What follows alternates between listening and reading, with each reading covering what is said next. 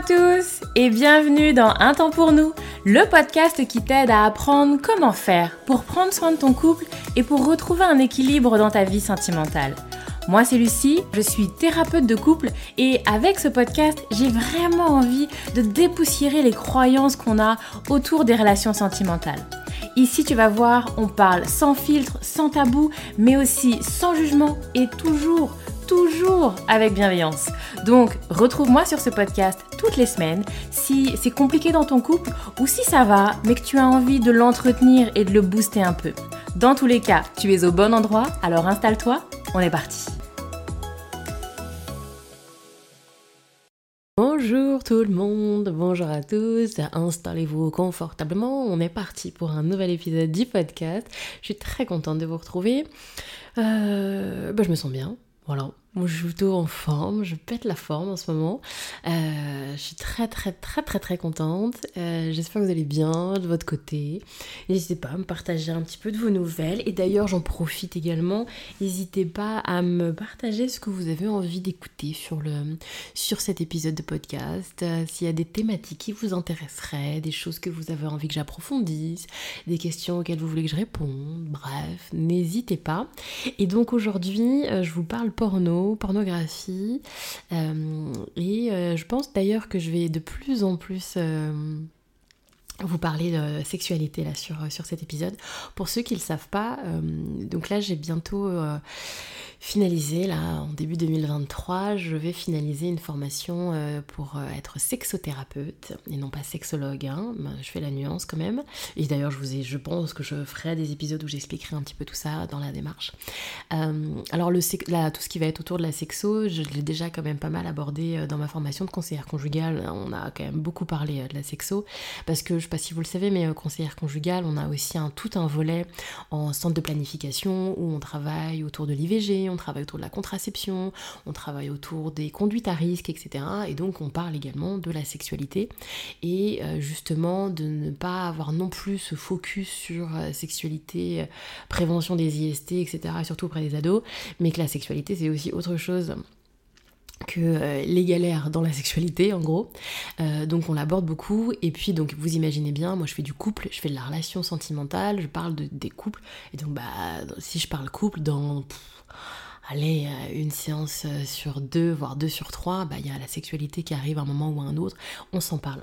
Donc la sexualité, c'est déjà quelque chose où je suis très formée dessus, mais effectivement, j'avais envie d'aller encore un peu plus loin pour avoir vraiment des outils et puis me sentir moi aussi plus à l'aise euh, pour aller, bref, une spécialisation, on va dire ça comme ça, donc qui est en cours, donc je suis très contente. Bref, bref, bref, je m'égare, toujours des intros un peu longues, je suis navrée, mais c'est pour ça que pour vous dire que ça va venir de plus en plus parce que vraiment, là, d'ici peu de temps, je vais avoir cette double casquette, conseillère conjugale et sexothérapeute. Oh là là, mes amis, j'ai hâte, j'ai hâte, j'ai hâte. Mais pour l'instant, conseillère conjugale uniquement. Bref. Donc on se parle du porno aujourd'hui. Et on se parle, alors j'ai mis euh, l'autre est addict au porno, mais déjà on va essayer de calmer le jeu direct parce que est-ce qu'on est vraiment sur l'addiction? Déjà. Alors je vous en parle parce que ça revient souvent. Parce que ça revient souvent, il y a quelque chose autour du porno assez présent dans mes consultations. Et donc bah, je vous en parle parce qu'effectivement c'est des choses que j'ai pas, pas, mal bossé en formation et puis donc que je vois aussi en consultation.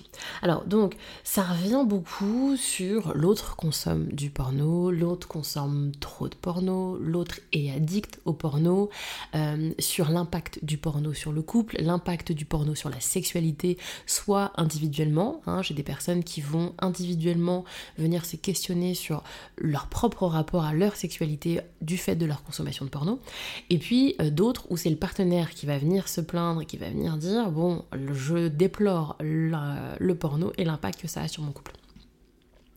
Donc, encore une fois, c'est multiples et variés, ça va du beaucoup, beaucoup, beaucoup à très peu, ça va de personnes qui ne supportent pas du tout le porno, qui sont contre le porno, à des personnes qui sont plutôt ok, mais, bref. Donc, c'est un spectre, prenez ce qui vous va, prenez ce qui vous correspond, et puis bien évidemment, c'est ce que je dis régulièrement, hein, mais je fais une petite, petite couche de rappel, moi l'épisode de podcast, il est généraliste, alors qu'effectivement, quand je suis en consultation, je fais du sur-mesure, où je vraiment, je m'adapte à la problématique et à ce que vivent les personnes qui consultent. Là, je vous ai pas en face de moi, messieurs dames, donc je fais quelque chose qui brasse large, et donc qui va peut-être pas forcément correspondre complètement à ce que vous vivez, Donc, de la même manière que euh, sur les pizzas, des fois on mange pas tout, et eh bien prenez ce qui vous intéresse, enfin plutôt enlevez ce qui ne vous intéresse pas sur la pizza, vous n'êtes pas obligé de tout manger. Donc, la consommation de porno, déjà effectivement, euh, quand les personnes viennent me voir et sont dans mon dieu, mon dieu, mon mari est addict au porno, au secours, il va falloir faire quelque chose, c'est plus possible, j'en peux plus. Déjà, il y a un travail à faire sur cette notion d'addiction. Sur est-ce que vraiment on est sur une addiction, on est sur vraiment quelque chose bah, qui nécessiterait presque effectivement une prise en charge médicale, ou est-ce qu'on est sur mon conjoint consomme du, du porno et ça me déplaît? Qui n'est pas la même chose. Bon après, moi je suis pas médecin addictologue, je suis pas spécialiste de l'addiction, mais effectivement dans les grandes lignes, en termes d'addiction, on est sur ce qu'on va appeler un espèce de besoin irrépressible. Je, suis dans l'obligation de, il faut que j'y aille, sinon j'ai l'impression que je me sens pas bien physiquement, je me sens pas bien mentalement. Et puis euh, on est sur un impact sur sa vie en fait, parce qu'effectivement ça commence à avoir un impact sur ma santé, ça peut avoir un impact sur mon travail, ça peut avoir un impact sur ma vie de famille, ça ça m'isole, etc., etc., etc. Bon, c'est pas toujours le cas. Des fois, effectivement, et puis parfois c'est, euh, bah voilà, j'en ai parlé à mon mari, j'en ai parlé à plusieurs reprises à mon mari, il m'a dit qu'il arrêterait, et puis il a pas arrêté. Donc en fait, il peut pas arrêter. Hmm, il peut pas ou il veut pas. Est-ce qu'en fait, bah, il pourrait très bien arrêter de consommer du porno, mais bah, quand bien même il a entendu que ça ne convenait pas, et pour autant, il n'arrête pas. En fait et qu'il n'y a pas d'addiction, il y a juste une non-envie de répondre aux besoins et à la demande de l'autre. Encore une fois, nuance. Donc il y a besoin comme ça de venir déjà un peu débroussailler pour savoir de quoi on parle. Et donc effectivement, je fais une parenthèse, là je vous parle beaucoup de consommation de porno au masculin, parce que c'est souvent ça qui est dans ma consultation, des femmes qui viennent me parler de la consommation de leur partenaire, mais effectivement, je pense que c'est vraiment, vraiment à nuancer donc effectivement, de nos jours, je pense que euh, la consommation est quelque chose qui est féminin, masculin, bref, tout confondu, et que l'impact que peut avoir la consommation de pornographie peut vraiment euh, partir d'un ou de l'autre partenaire. Donc qui que vous soyez dans ce que vous écoutez, je pense que ça peut, ça peut vous parler. Donc déjà, effectivement, il y a vraiment quelque chose à penser au niveau de cette, cette notion d'addiction, cette notion de trop, cette notion de pas normal, etc. Et de faire la part des choses entre euh, comment on pourrait dire ça euh, son point de vue personnel sur le porno, ses valeurs personnelles au niveau du porno et les valeurs, le point de vue, l'opinion de l'autre. Parce qu'effectivement, il y a des personnes qui ont un avis très tranché avec quelque chose de l'ordre, oui, de, valeur au niveau du porno, euh, où effectivement ça ne colle pas, ça ne matche pas, ça coïncide pas. Sur également ce qu'on trouve hein, sur la consommation de porno, on, va le détailler après. Et, donc effectivement, il y a parfois quelque chose de, de l'ordre d'une d'un bousculement, d'un quelque chose qui déstabilise parce qu'effectivement ça vient toucher ses propres valeurs, ses propres représentations des relations hommes-femmes, de la sexualité, etc., etc. Donc effectivement c'est pas toujours anodin ces questionnements-là autour du porno. Donc je vous propose dans cet épisode de venir vous parler un petit peu de ce que moi j'ai rencontré dans ma consultation, de moi ce que j'ai pu un petit peu aborder. Et donc il y a effectivement déjà cette idée de venir aller comprendre ce qui se passe pour l'autre en fait. Quand vous parlais de cette addiction, euh, est-ce qu'effectivement c'est une addiction qui est perçue comme une addiction pour l'autre également? Est-ce que c'est un problème pour l'autre également? Ou est-ce que le seul problème de l'autre c'est que ce ne soit pas accepté par son partenaire ou sa partenaire en réalité? Et que sa pratique du porno, sa consommation de porno est très bien vécue, il y a zéro souci là-dessus, le seul problème c'est que ça passe pas dans son couple en réalité.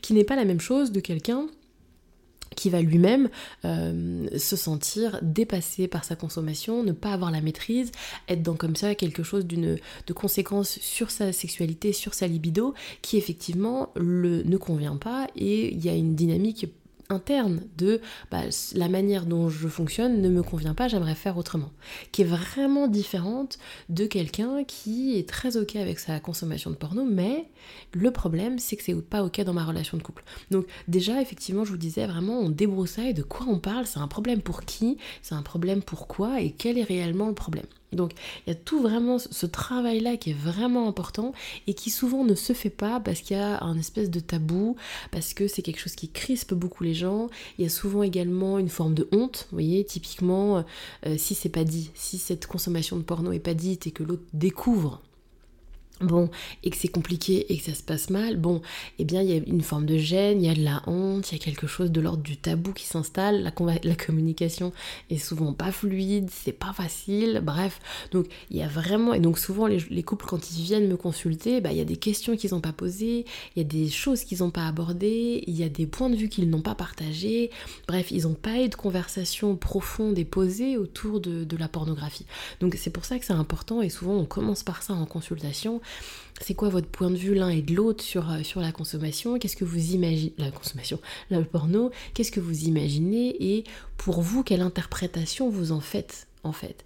Et c'est mon deuxième point, il y a effectivement souvent beaucoup de questions autour de cette notion de support. Alors, souvent, il en découle également des questionnements autour de la masturbation. Mais oui, parce que euh, généralement, la consommation de porno, ça va avec de la masturbation. Donc parfois, il y a découverte porno, plus découverte que l'autre se masturbe, et donc ça donne également à venir comme ça parfois remuer certaines personnes sur leur rapport à la masturbation voyez Parce qu'effectivement, même si dans les discours, au niveau de la société, et souvent aussi au niveau des jeunes générations, il y a quelque chose d'une banalisation de la masturbation, etc. Et du plaisir, plus que masturbation, du, plaisir un peu solo, du plaisir un peu individuel, une sexualité individuelle, dirons-nous, qui est très banalisée, pas partout. Pas partout, pas chez tout le monde, pas dans toutes les familles, pas dans tous les milieux, pas à tous les âges, pas dans toutes les cultures, etc., etc., etc. Donc, bien évidemment qu'il y a certaines personnes pour qui la masturbation, c'est pas du tout quelque chose d'ultra open, où on est ultra à l'aise et on en discute comme ça à la terrasse d'un café. Et c'est quoi ton dernier sextoy? Oui, c'est pas tout le monde. Donc bien évidemment que souvent, eh bien, il y a besoin de venir comme ça également rediscuter de là où soi-même on en est au niveau de la pratique de la masturbation, qu'est-ce que ça nous qu'est-ce qu'il y a en termes de représentation? Et j'entends encore très souvent ce euh, comment dirais je vais essayer de le formuler euh, si j'étais satisfait, si l'autre était satisfait, alors il n'y aurait pas besoin de cette masturbation. Si ça allait bien entre nous, si ça allait bien au niveau de notre sexualité, alors il n'y aurait pas besoin.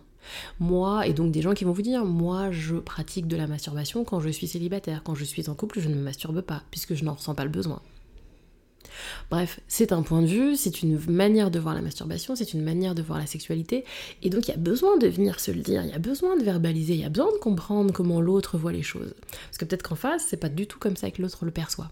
Bref, donc vous voyez bien qu'il y a tout ce travail-là un petit peu préparatoire qui est essentiel de mettre de la souplesse, de la communication et quelque chose de fluide au niveau de ces questionnements-là.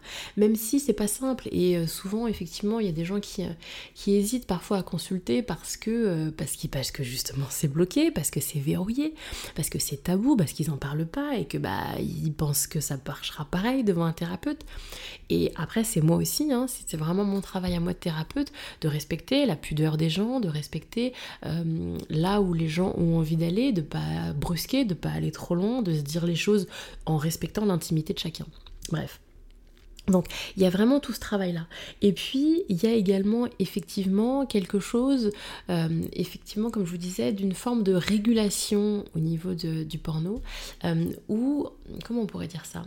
Porno et masturbation. Souvent j'entends également dans ma consultation, euh, ouais non mais si ça allait entre nous, si au niveau de la sexualité ça allait, bah peut-être que je serais plus encline, plus enclin à être tolérant au niveau du porno. Sauf que bah sexuellement entre nous c'est pas terrible, et puis après j'apprends que l'autre, eh bien, il a une pratique de masturbation, il a une pratique de porno. Et là, il y a quelque chose de, bah, peut-être que s'il y avait un peu moins de porno, alors, bah, il y aurait un peu plus d'énergie pour nous. Alors, il y aurait un petit peu plus de focus sur nous et notre sexualité. Et donc là encore, il y a besoin de venir mettre des mots là-dessus, parce que pour certaines personnes, c'est complètement décorrélé. Pour certaines personnes, peu importe l'état de leur sexualité, bien ou moins bien, alors il y aura euh, de la pratique euh, de masturbation, il y aura du porno. Parce qu'il y a vraiment une dissociation. Et je, reparlerai après plus en détail. Alors que pour d'autres, effectivement, non, pas forcément. Et puis, c'est bien connu que ça peut être un levier. Vous avez des personnes qui vont comme ça réguler leur énergie sexuelle, juguler un petit peu leur, leur énergie sexuelle avec leur pratique de masturbation. Ou effectivement, euh, bah, typiquement, quand il y a des attentes différentes, quand on n'a pas les mêmes attentes, quand on n'a pas les mêmes besoins, quand on n'est pas sur la même temporalité, eh bien, euh, alors je caricature, mais nous ne faisons pas l'amour à la fréquence que je veux, donc bah, je viens compenser avec la masturbation. Typiquement, c'est des choses qu'on entend. Ou à l'inverse, bah, euh, parce que effectivement j'ai envie d'avoir comme ça très très envie, alors je vais limiter la masturbation pour que, eh ben, effectivement, bah, je, quand je sens mon énergie sexuelle, elle, elle, ne va pas se diluer dans de la masturbation. Vous avez des gens aussi qui fonctionnent comme ça. Bref, il y a autant de gens que de fonctionnements. Donc l'idée, c'est vraiment de comprendre comment ça fonctionne chez vous et comment ça fonctionne chez l'autre. Et vous avez également des personnes qui vont pas comprendre parce que eux, dans leur pratique à eux, il n'y a pas de support. C'est juste eux et leur corps, eux et leurs pensées, et il n'y a pas de support papier, il n'y a pas de support euh, visuel en fait. Alors que pour d'autres, le visuel est extrêmement important. Et donc, encore une fois, ça dépend des fonctionnements. Alors on est beaucoup hein, sur un clivage féminin-masculin de les hommes ont besoin de regarder, les hommes ont besoin de visuel. Bon, je pense que c'est beaucoup d'idées reçues. Je pense qu'il y a des femmes aussi qui sont très visuelles et des hommes qui ne le sont pas forcément. Mais bon, encore une fois, ça dépend. Mais sur le principe, homme ou femme, il y a vraiment l'idée de venir comprendre le fonctionnement. Et enfin, il y a besoin de se parler du contenu de la pornographie que l'autre regarde, parce que moi aussi j'ai également souvent de bah, j'ai découvert que l'autre regardait du porno et j'ai découvert ce que l'autre regardait en fait. Et donc des découvertes de, pratiques particulières, de pratiques de personnes particulières. Il y a des découvertes de, de choses où effectivement c'est pas la sexualité qu'ils pratiquent entre eux et ils n'imaginaient pas que l'autre pouvait être excité par ce genre de choses. Donc parfois il y a de la surprise, il y a parfois de la déception, il y a parfois quelque chose d'une d'une forme de colère, d'une forme de gêne, d'une forme de dégoût en fait. Il faut, il faut se le dire, ça, veut, ça peut aller jusque-là. Euh, de, de dégoût, je suis dégoûtée de voir que l'autre est excité sexuellement par ce genre de choses.